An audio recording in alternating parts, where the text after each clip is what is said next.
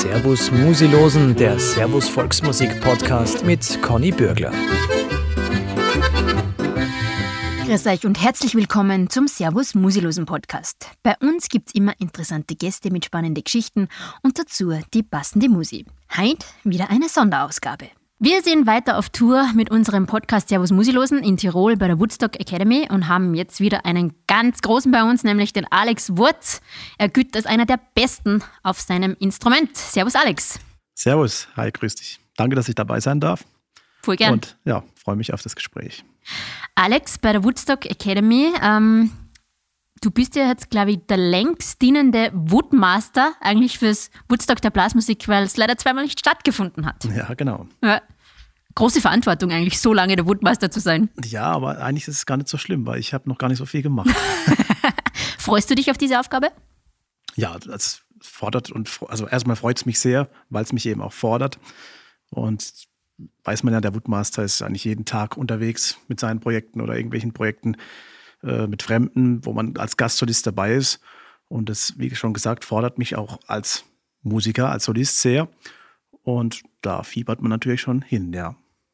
Die Woodstock Academy, wie erlebst du dieses Projekt gerade? Ja, das ist natürlich ein großes Hallo unter Musikanten und es ist ganz toll, ganz tolles Ambiente. Auch die Räumlichkeiten, wo wir hier unterrichten dürfen, das ist wirklich 1A, also habe ich selten irgendwie erlebt. Und es hat alles auch so ein bisschen diesen Woodstock-Spirit, also alle verstehen sich, alle sind gut drauf, auch abends beim ersten Stammtisch, Musikerstammtisch hieß es, war gleich äh, eine schöne Party und ja, alle bilden sich weiter, alle schauen, dass wir irgendwie was Schönes hinbekommen und es macht wirklich sehr viel Spaß. Ja, du hast es eh schon angesprochen, die erste große Party, der Musikantenstammtisch. Man hat gesehen, du bist am Tisch gestanden, Alex. Ja, ich musste am Tisch stehen. Was war da los? ja, ich wollte, wir waren eigentlich nur, ich war mit, zusammen mit dem Stefan Hutter, haben wir gesagt, wir gehen jetzt da hin und trinken mal ein, zwei Bier und hören uns das einfach ein bisschen an. Und dann hat äh, der Manfred, heißt er, von den Schnapsidee. Genau der. der hat dann die ganze ähm, Meute da immer angestimmt und sagt, jetzt spielen wir südböhmische Polka, jetzt spielen wir böhmischer Traum, jetzt spielen wir Abergold und irgendwann hieß es dann, jetzt spielen wir Hate Shoot und wir brauchen einen Solisten. Und dann hat die ganze Meute geschrien, Alexander Wurz und so weiter. Und dann war ich da fast schon ein bisschen bloßgestellt. Und dann hatte ich aber gar kein Instrument dabei, was mir aber dann sofort zugestreckt wurde. Ja, und dann haben wir halt ein bisschen gespielt, wie das früher oft sehr normal war. Gehst du dann so auch bei die Konzerte, wo du Solis spielst, um, dass du eben sagst, ich bin zwar nervös, aber ich weiß grundsätzlich, ich habe das drauf und so mache ich das jetzt? Ja, also das, die, also das beste Mittel gegen Nervosität ist wahrscheinlich die Vorbereitung. Wenn man gut vorbereitet ist, dann müsste das im Normalfall auch in, funktionieren, obwohl es ja immer so ist, dass man das vorher dann meistens bezweifelt, wenn man so sehr nervös ist. Aber ja, ich meine, ich bin jetzt schon so oft damit konfrontiert worden und dass man das vielleicht auch schon ein bisschen gewöhnt ist. Aber weg ist es nie. Du sagst gut vorbereiten, was heißt das für dich? Ja, gut vorbereiten heißt, dass das, was ich spiele, dass ich das viel geübt habe. Ich spiele auch meistens auswendig, weil ich einfach der Meinung bin, ähm, wenn man so ein Notenblatt vor sich hat, dass man sich dann zu sehr auf irgendwelche schwarze Punkte äh, konzentriert und die Musikalität einfach so ein bisschen schwindet. Deswegen versuche ich immer auch, wenn ich solistisch spiele, die Dinge auswendig zu spielen und dann kann ich da mein ganzes Herz reinlegen, so wie ich mir das vorstelle. Wie viel ist bei dir Übung und Arbeit und wie viel ist Herz und Leidenschaft? Ja, also Übung und Arbeit, also Arbeit würde ich das gar nicht bezeichnen, was wir machen. Musiker, ähm, also wer das, wer das mit Leidenschaft betreibt, ich glaube nicht, dass das ein Arbeiten ist, sondern das ist eben Leidenschaft, Emotion. Natürlich bringt es manchmal ein bisschen Stress mit sich, vielleicht auch einen zeitlichen Stress. Aber grundsätzlich ist es kein negativer Stress. Also ich empfinde das immer alles als positiv und ja, kann mich dann in der Richtung nicht beklagen. Jetzt bist du ja bei die Egeländer Musikanten. Ja. Das ist ja immer der Ritterschlag, wer bei die Egeländer ist. Stimmt das? Ja, also für mich war es auf jeden Fall damals, als ich da gefragt worden bin. Wie lange bist du dabei? Ich bin tatsächlich im nächsten Jahr schon zehn Jahre dabei. Die Zeit, die rennt wahnsinnig. Bis vor kurzem hieß es noch, ah ja, der Neue oder die Neuen, wir sind ja mit dem ganzen Schwung da zusammengekommen. Ja, es ist auch schon wieder fast zehn Jahre her. Und was für die ein Traum auch? Ja, ich bin natürlich früher als junger Kerl auf diese Konzerte gegangen und habe da natürlich, äh, war da sehr begeistert und äh, ist ja so in diesem Bereich das Orchester überhaupt. Und als ich dann auch die, die Laufbahn eingeschlagen habe als Berufsmusiker, da wünsch, hat man sich das schon gewünscht, ah, das wäre mal was, ne? aber damit rechnet man eigentlich nicht. Und deswegen bin ich sehr dankbar und immer noch sehr stolz, dass ich da mitspielen darf. Du an die erste Probe mit den Egerländer erinnern? Wie war das? Es gab keine Probe. Ah, okay. Den also ersten es, Auftritt? Es war so, dass der Ernst Hutter, der, der hat mich da angerufen und hat gesagt, er kann mir jetzt mal drei Konzerte anbieten. Und dann schauen wir einfach mal, ob das passt, was ich da spiele, aber auch, ob ich da menschlich dazu passe. Und das hat dann alles wunderbar funktioniert. Und auch beim Menschlichen hatte ich dann abends an der Theke kein Problem. nee, Spaß. Aber das hat einfach alles gut gepasst und dann war das eigentlich so ein nahtloser Übergang. Das, ja, seitdem bin ich da eigentlich so dabei.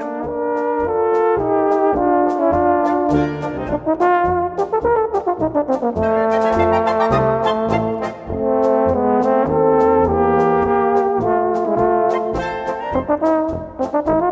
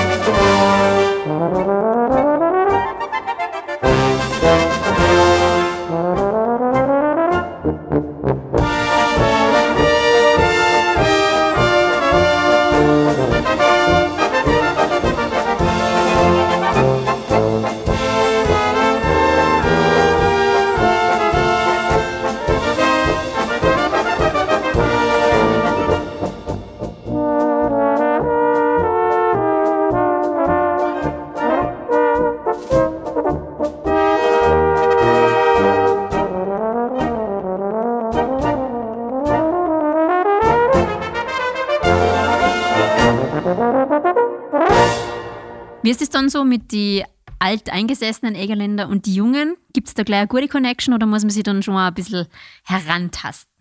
Ja, es gibt schon, ganz am Anfang muss man sich da schon herantasten und es ist ja auch so, also in meinem Fall war es zumindest so, man kennt ja diese Typen alle von den, von den äh, CDs, von den Bildern, von überhaupt, das sind ja alles auch bekannte Musiker.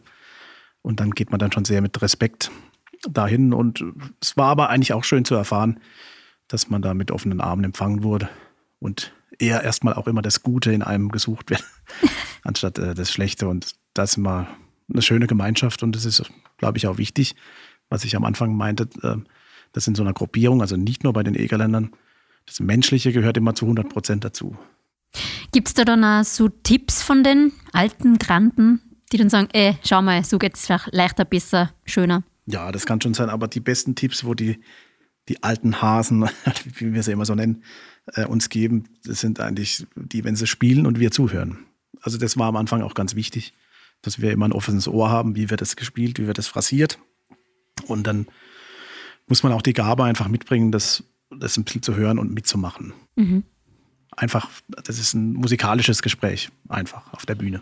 Jetzt gibt es ja diesen berühmten Ausspruch vom äh, Ernst Hutter, warme Luft, die Emotionen produziert, nicht? Genau, der ist gut. Der ist sehr gut, ja, weil eigentlich sagt man immer, jemand, der heiße Luft produziert, ja, das ist ein Schaumschläger, ja. Genau. Aber wie, wie, kann man diese, wie kann man diese Aussage so richtig ähm, deuten? Ja, ich habe das tatsächlich erst heute Mittag zu jemand gesagt im Unterricht. Und das ist ja, das ist ja das Faszinierende an einem Blasinstrument. Man tut also mit der warmen Luft, mit seinem Atem äh, Emotionen erzeugen, also Töne erzeugen. Und es ist ja eins zu eins einfach echt. Und es ist live und es, man braucht keine Steckdose dazu. Man braucht nicht irgendwie, ja, irgendwie was in dieser Richtung. Also man produziert es durch seinen Körper und deswegen klingt jeder einzelne Bläser auch individuell für sich äh, anders. Niemand, es klingt niemand gleich. Ja, und das ist ja das Interessante, weil das von ganz innen herauskommt und das ist, glaube ich, auch die Faszination an, an dem Genre Blasmusik oder ein Blasinstrument zu spielen. Blasmusik hat ja lange so ein bisschen als ja, alt und verstaubt gegolten. Das ändert sich jetzt immer mehr. Wie siehst du diese Entwicklung?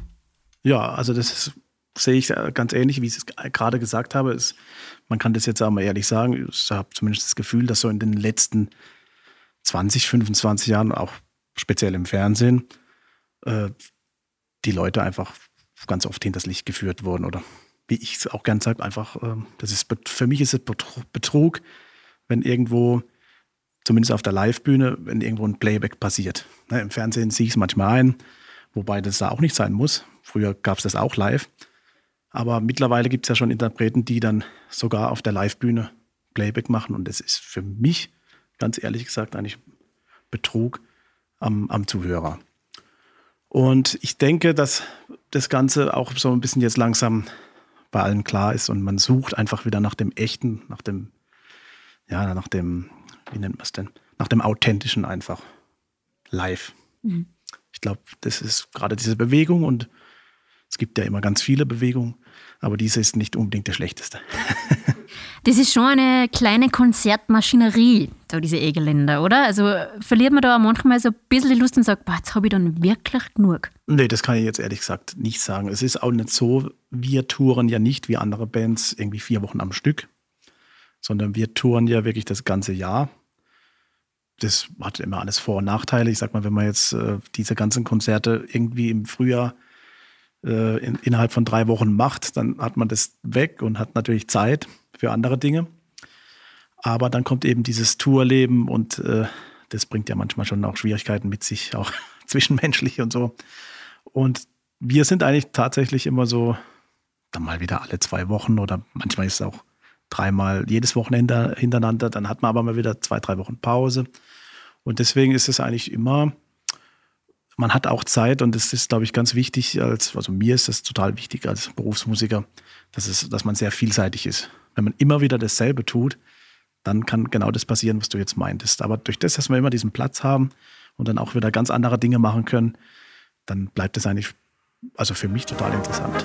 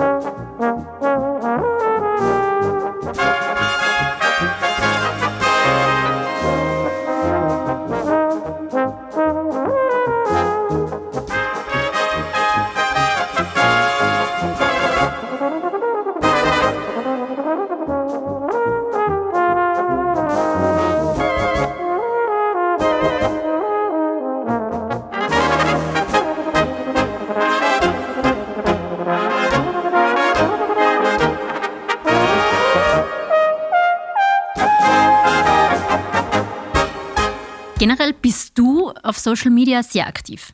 Ja. Muss man das heutzutage sein? Das Schöne ist, man kann einfach die Leute direkt ansprechen, die man braucht, auch diese Szene, die uns zuhören. Du weißt es ja selber, früher hat man ganz viel Geld bezahlen müssen, wenn man mal, oder wenn man mal in der Bravo sein durfte. Ja. Da durften ja nur die ganz Großen. Aber ich meine, und es ist, hat sich jetzt natürlich alles verändert und fürs, für diesen Beruf, den wir machen, ist es ganz toll, finde ich. Ja, es ist für die Fans, wie du sagst, aber es ist auch die Connection zwischen den Kollegen, die mittlerweile so auch ganz wichtig funktioniert. Ich bin jedes Jahr bei meinen Freunden im Burgenland, bei den Blechhaufen-Jungs, beim Albert und beim Christian wieder. Und da machen wir immer so ein Treffen Egerländer mit Burgenländer. Eigentlich was ganz äh, Lustiges, wo wir einfach ein bisschen spielen und auch ein bisschen feiern. Und da haben wir uns mal so überlegt, dass das eigentlich so vor 35 Jahren oder sagen wir eher 25 war es ähm, nicht normal, dass, dass man sich unter den Kollegen so kannte oder dass man so, so nah auch mit, mit anderen Besetzungen, weil man einfach den Kontakt nicht so hatte. Man sieht dann auch auf Facebook, also natürlich deine Musikstücke mit dem Tenorhorn, aber du singst auch. Nee. ja, Doch. doch, ich singe ja. Aber das ist ein Hobby und äh, ich habe auch nicht vor, irgendwie jetzt hier als Gesangsstar oder irgendwas durchzugehen. Ich habe das einfach mal für mich so begonnen, ein bisschen Klavier spielen, ein bisschen was dazu singen. Und weil mich das einfach mal so bisschen inspiriert, das macht mir einfach Spaß. Ich habe im Wohnzimmer einen Flügel stehen und ja, manchmal schicke ich dann so einen kleinen Gruß oder was mal raus. Ich habe das irgendwann mal angefangen. Ich habe eigentlich nur einen Geburtstagsgruß an jemand, an die Pinnwand äh, praktisch gepostet. Und dann sind da, waren das auch wieder so Reaktionen und ja, super und mehr davon. Und, und dann dachte ich so, ab und an kann ich mal sowas raushauen, aber ich habe jetzt nicht davor, da, ich bleib schon Blechbläser. Du hast ja auch ähm, Solo-CDs gemacht, oder wie viele? Eine, Ja, zwei? drei Drei, schon, genau. Ähm, jetzt muss ich mal als Laie fragen, ein Solo-CD mit Tenor Tenorhorn. Was tust du da noch drauf? Ja, also grundsätzlich bin ich immer so auf der Suche. Das ist ja jetzt schon interessant, wie du das gerade schon so gefragt hast. Und das ist ja bisher immer so, das Tenorhorn ist halt immer so ein bisschen in dieser einen Sparte drin versteckt, ne? also von einer Trompete. Von der hält man grundsätzlich erstmal viel mehr. Und das, da bin ich einfach immer so auf der Suche, das Tenorhorn so ein bisschen auch in Musik zu entführen, wo man es vielleicht nicht unbedingt erwartet. Und auch vielleicht in Stilistiken, auch wenn man auf dem Tenor die richtige Stilistik spielt, kann das auch grooven oder kann das auch total toll sein. Und ja, da haben sich natürlich äh, auch wenige bisher so ausgetobt und das habe ich mir immer so ein bisschen als Aufgabe gemacht, das so ein bisschen zu suchen. Wie waren da so die Rückmeldungen? Ja, immer sehr positiv. Ja? Ich habe ja sogar bei meiner zweiten CD mit einem äh, Salonorchester gespielt, also eigentlich ein Streichorchester. Und die Streicher, die kannten das Tenoren vorher gar nicht, die, diese Gruppierung. Wirklich? Also die spielen beim SWR Sinfonieorchester in Freiburg und so war sogar der Bassist von den Berliner Philharmonikern dabei und so. Also ganz interessant. Und das Tenoren, ja, die irgendwie mal gesehen, aber dass die jetzt damit so großen Kontakt waren, die hatten dann immer so gesagt, oh, das ist ja, das klingt ja wie ein Cello, aber viel intensiver. Und dann waren die hinterher voll die Tenorhand-Fans. War eigentlich total witzig, ja. Aber das hat mich dann irgendwie auch wieder bestätigt, dass so diese klassischen Musiker, dass die, äh, auch die Streichern, dass die sagen, boah, das ist ja schön.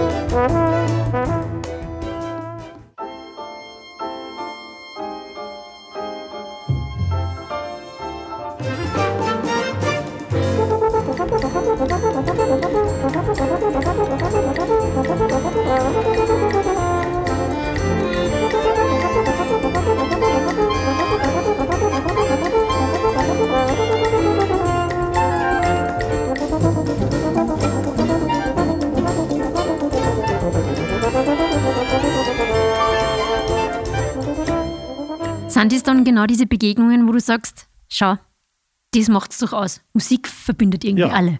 Ja, das ist ja, der Matthias Schorn hat es auch immer so schön gesagt, auch wenn wir wieder zurückgehen auf das ganze Woodstock und so. Es ist einfach, die Musik ist der gemeinste, der, der kleinste gemeinsame Nenner. Und das ist eigentlich was Schönes. Und wenn man das leben kann, und dann ist es einfach was ganz Tolles. Du gehst ja da dann auch ein bisschen in die Jazz-Richtung, gell? Ja, richtiger Jazzer würde jetzt sagen, nein. Aber ja, ich probiere das schon. Also ich bin auch Fan jeglicher Art von Groove-Musik. Mhm. Also Egerländer Musik ist ja, hat ja auch einen Groove, genauso wie Jazz oder Popmusik und so. Ich habe tatsächlich klassisch studiert. Das ist halt so der, der erste Weg, den man wahrscheinlich so macht, wenn man sagt, man studiert das Musik oder man geht diesen, diesen Weg. Aber bei der Klassik hat es mich nie so gehalten. Nicht, weil mir diese Musik nicht gefällt, aber rein vom Spielen, wär, vom Spielen her mag ich es einfach so, wenn es irgendwie ein bisschen interessant wird durch so einen Groove oder durch so eine Stilistik. Und deswegen ist das so ein bisschen mehr meine Richtung. Mhm. Weil gerade wenn man sich ins Genre Jazz oder in diese Richtung vorwagt, da kriegt man immer extrem viel Gegenwind, soweit ich das mitkriege. Ja gut, das kommt immer darauf an, wenn, also wenn man so richtig Free Jazz und so, da geht es ja manchmal, wenn ich mir das manchmal auch anhöre, dann, dann tue ich mich auch manchmal schwer, weil man dann schon, wenn man dann gar keine Linie mehr erkennt und so. Aber es gibt auch ganz tollen Jazz oder Big Band oder so, wo es dann auch, ja, oder die ganzen alten Schlager ja. von, von In the Mood beginnt. Das sind ja alles Dinge, die auch ins Ohr gehen. Von dem her, da gibt es also auch von bis. Genau. Was ich leider nicht kann, das äh, gebe ich auch immer zu, das würde ich auch gern können, ist so wirklich so frei improvisieren. Mhm. Ich kann zwar immer ein bisschen umspielen und aber so richtig, wie das so innige Jazzer machen, das habe ich leider noch nicht so richtig gelernt. Kann man das lernen oder ist dieser. Ja, das kann man schon lernen, aber das ist dann wieder viel Arbeit. Und äh, was ja auch, das kann ich auch ganz ehrlich zugeben, was so bei uns immer so ist, in dem, wie wir das jetzt hier betreiben, wir machen ja oft äh, viele Dinge, aber wir würden eigentlich noch viel lieber viel mehr machen, aber die Zeit lässt es einfach nicht zu. Und manchmal muss man sich dann aber einfach auf diese Dinge konzentrieren, die, ja, jetzt blöd gesagt, auch wirtschaftlich gut sind. Und äh, dann tut man sich da mit äh, identifizieren und macht es einfach ein bisschen mehr. Aber wahrscheinlich würde jeder von uns noch gern ganz viele ganz andere Dinge machen. Nur die Zeit lässt es halt nicht zu. Man merkt schon, du bist sehr, sehr umtriebig, finde ich. Du, du hast da irgendwie sowas an dir, wo man merkt, wie du jetzt sagst, man will immer mehr und, und viel machen, hat die Zeit nicht dazu. Bist du getriebener? Oh. Ja, also von mir selber würde ich das von mir wahrscheinlich nicht behaupten. Es kann aber schon sein, dass es Leute gibt. Also es gibt jemand, der hat mir das erst vor kurzem gesagt. Den grüße ich jetzt auch recht herzlich. Das ist der Andreas Schmidt. Der spielt auch Bariton bei den Irländern. Und der hat das mal zu mir gesagt, du bist äh, sehr untriebig. Mhm. Aber ich weiß natürlich, ich, ich selber empfinde das gar nicht so schlimm. Und wie schon gesagt, ich empfinde auch nichts äh, als Stress in dem Sinn, dass es irgendwie negativ ist ich empfinde es eigentlich als schön. Man sieht da von dir immer wieder die Duette, die du online stößt. Vor kurzem war der Schiffko bei dir oder du bei genau. ihm. Wer war das? Nee, er war bei mir. Er ja. war bei dir. Das heißt, der schlagt dann im Garten auf und dann musiziert, oder wie? Ja, so, also das ist ja so, das habe ich ins Leben gerufen, eigentlich in diesem Jahr, als ich dann zum ersten Mal eigentlich hätte Woodmaster sein sollen. Dann dachte ich, jetzt mache ich so einen Jahreskalender, einfach in diesem Woodstock-Jahr wo ich jeden Monat mit einem anderen Tenorhorn Euphonium spiele. Irgendwas, so ein kleines Zückerchen ne, für, für die sozialen Medien, wo ich da sowas mache. Aber dieses Jahr mache ich das noch weiter. Und ja, haben wir einfach da jeden Monat jemand gesucht. Das war dann gute Beschäftigung auch.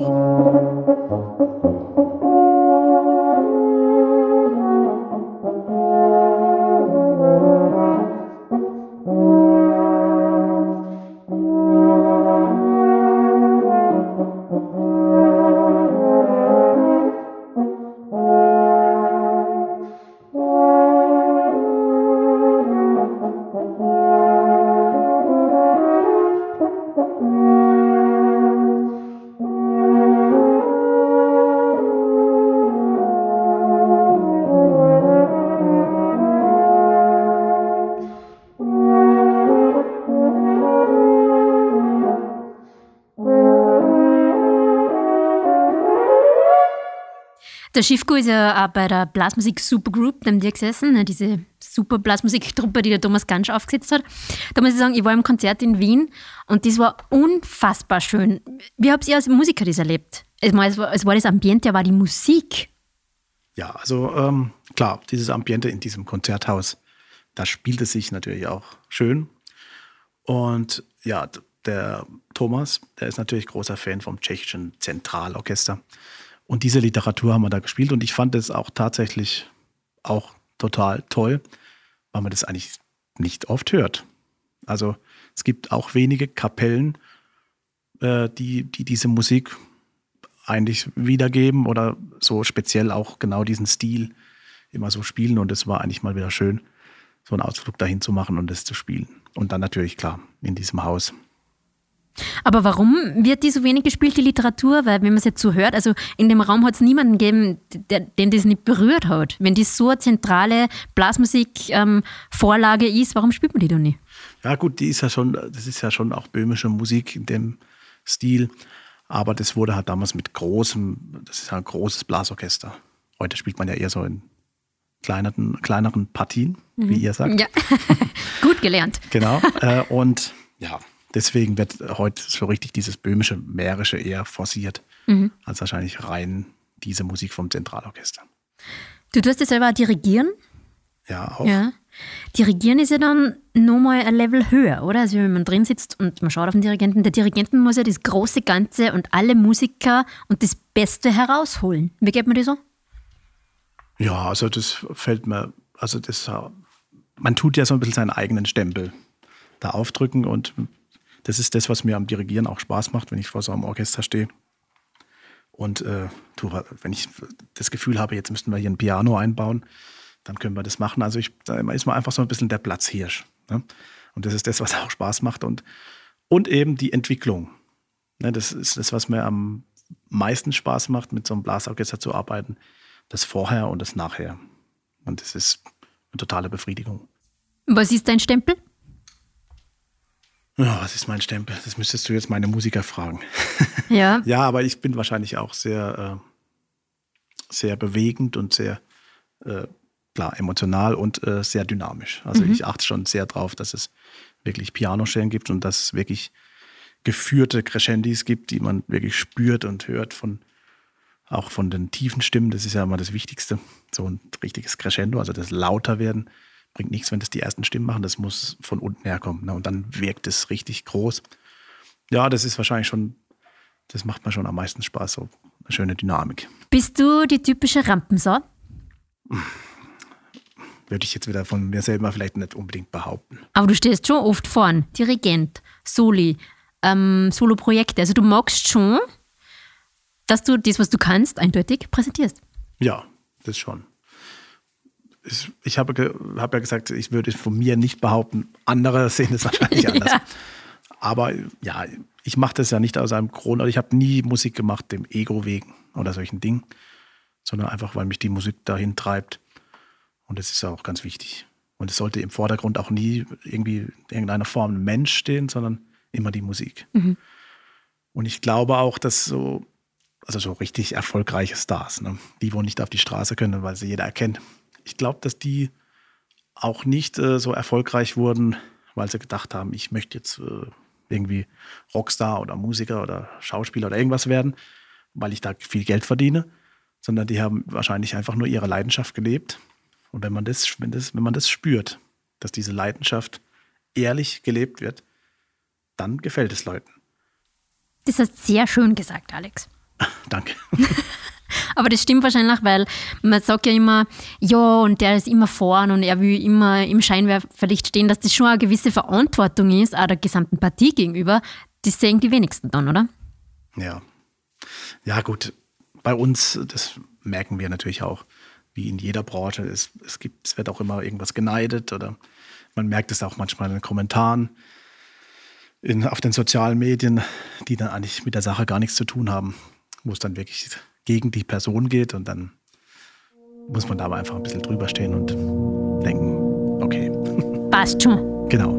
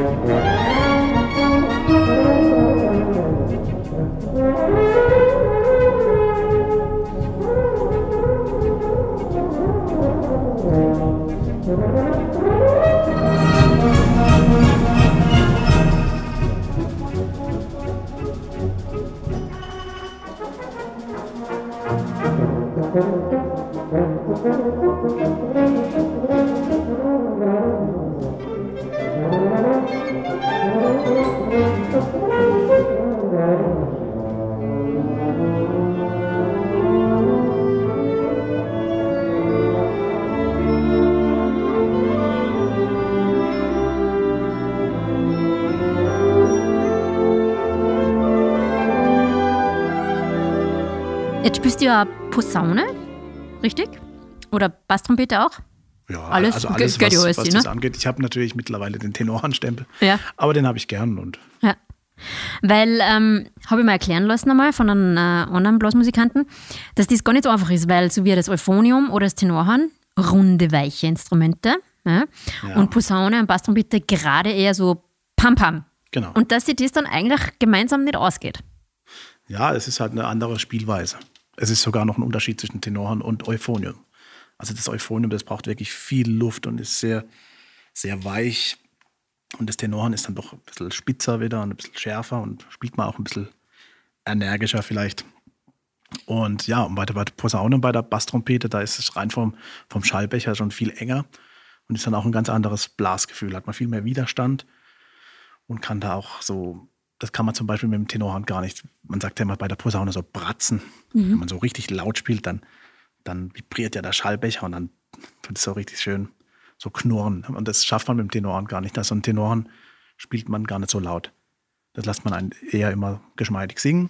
Und ja, von dem her ist es schon ein Unterschied, aber wer das, also die meisten machen das ja, die meisten, die Tenoren spielen, spielen auch Posaune und umgekehrt, weil es einfach vom Mundstück her auch zusammenpasst und deswegen wächst man da eigentlich schon mit diesen beiden Dingen auf. Das ist ja manchmal sogar wie Tubisten auch Kontrabass oder E-Bass dann auch gleichzeitig spielen. Und so gehört das irgendwie auch zusammen. Aber dann switcht du zwischen diese Stile dann ganz einfach. Da kann ich gut schwitzen. Äh, Schwitzen? schwi- Schwitzen sowieso. Switchen, ja genau. Ja. Alex, du hast ja auch Noten kreiert mit Woodstock-Musikanten. Ach so, äh, nee, das, das ist äh, das Woodstock Tuba Quartett. Ja, du? genau, das meine ich. Sorry. Genau.